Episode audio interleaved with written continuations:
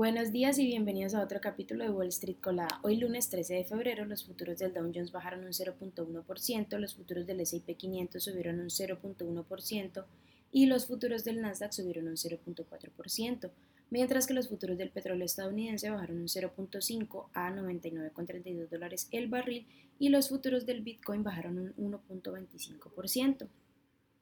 Dentro de las noticias que tenemos, bueno, los datos del CPI se publicarán el día de San Valentín, mañana, mañana se publicarán a las 8.30 am y aunque se prevé que los precios del consumo de enero suban un 0.5% intermensual, por primera vez en tres meses se espera que la tasa interanual vuelva a disminuir un 6.2%, continuando así un descenso que comenzó a, mediados del año, a mediados del año pasado. Otra semana importante para, las, para algunas compañías, ya que grandes compañías como Coca-Cola, que cotiza con el ticker KO, Airbnb, que cotiza con el ticker ABNB, Cisco, que cotiza con el ticker CSCO, Hasbro, que cotiza con el ticker HAS, Paramount, que cotiza con el ticker PARA, y DraftKings, que cotiza con el ticker DKNG, van a presentar sus resultados. Por otra parte, se espera que Ford, que cotiza con el ticker F, de hoy una actualización sobre sus planes en el sector de vehículos eléctricos, incluido el anuncio de una nueva planta en Michigan.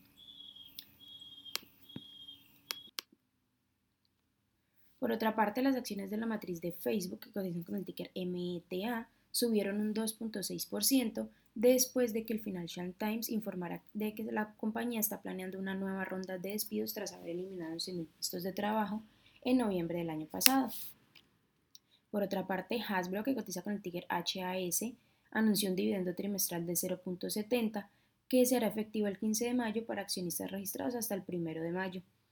Por otra parte, eh, según un informe de The Wall Street Journal, el CEO de Chevron, podría, que cotiza, Chevron cotiza con el ticker CVX, podría dejar su puesto y Mike Weir podría ser su sucesor.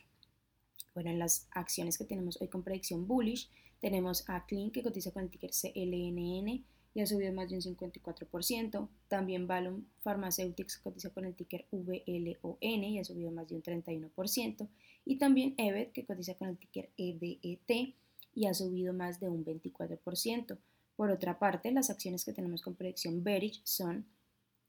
G1 Therapeutics que cotiza con el ticker HTHX y ha bajado más de un 53%. También Sorrecto Therapeutics se cotiza con el ticker SRENE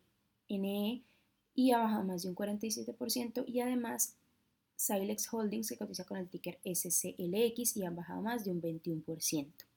Estas son todas las noticias que tenemos hasta hoy. Hasta antes de que abra el mercado, les recuerdo que pueden seguirnos en absolutamente todas nuestras redes sociales como arroba Spanglish Trades y además visitar nuestra página web www.spanglishtrades.com para que estén siempre enterados de todas las noticias y actualizaciones del mundo de la bolsa en español.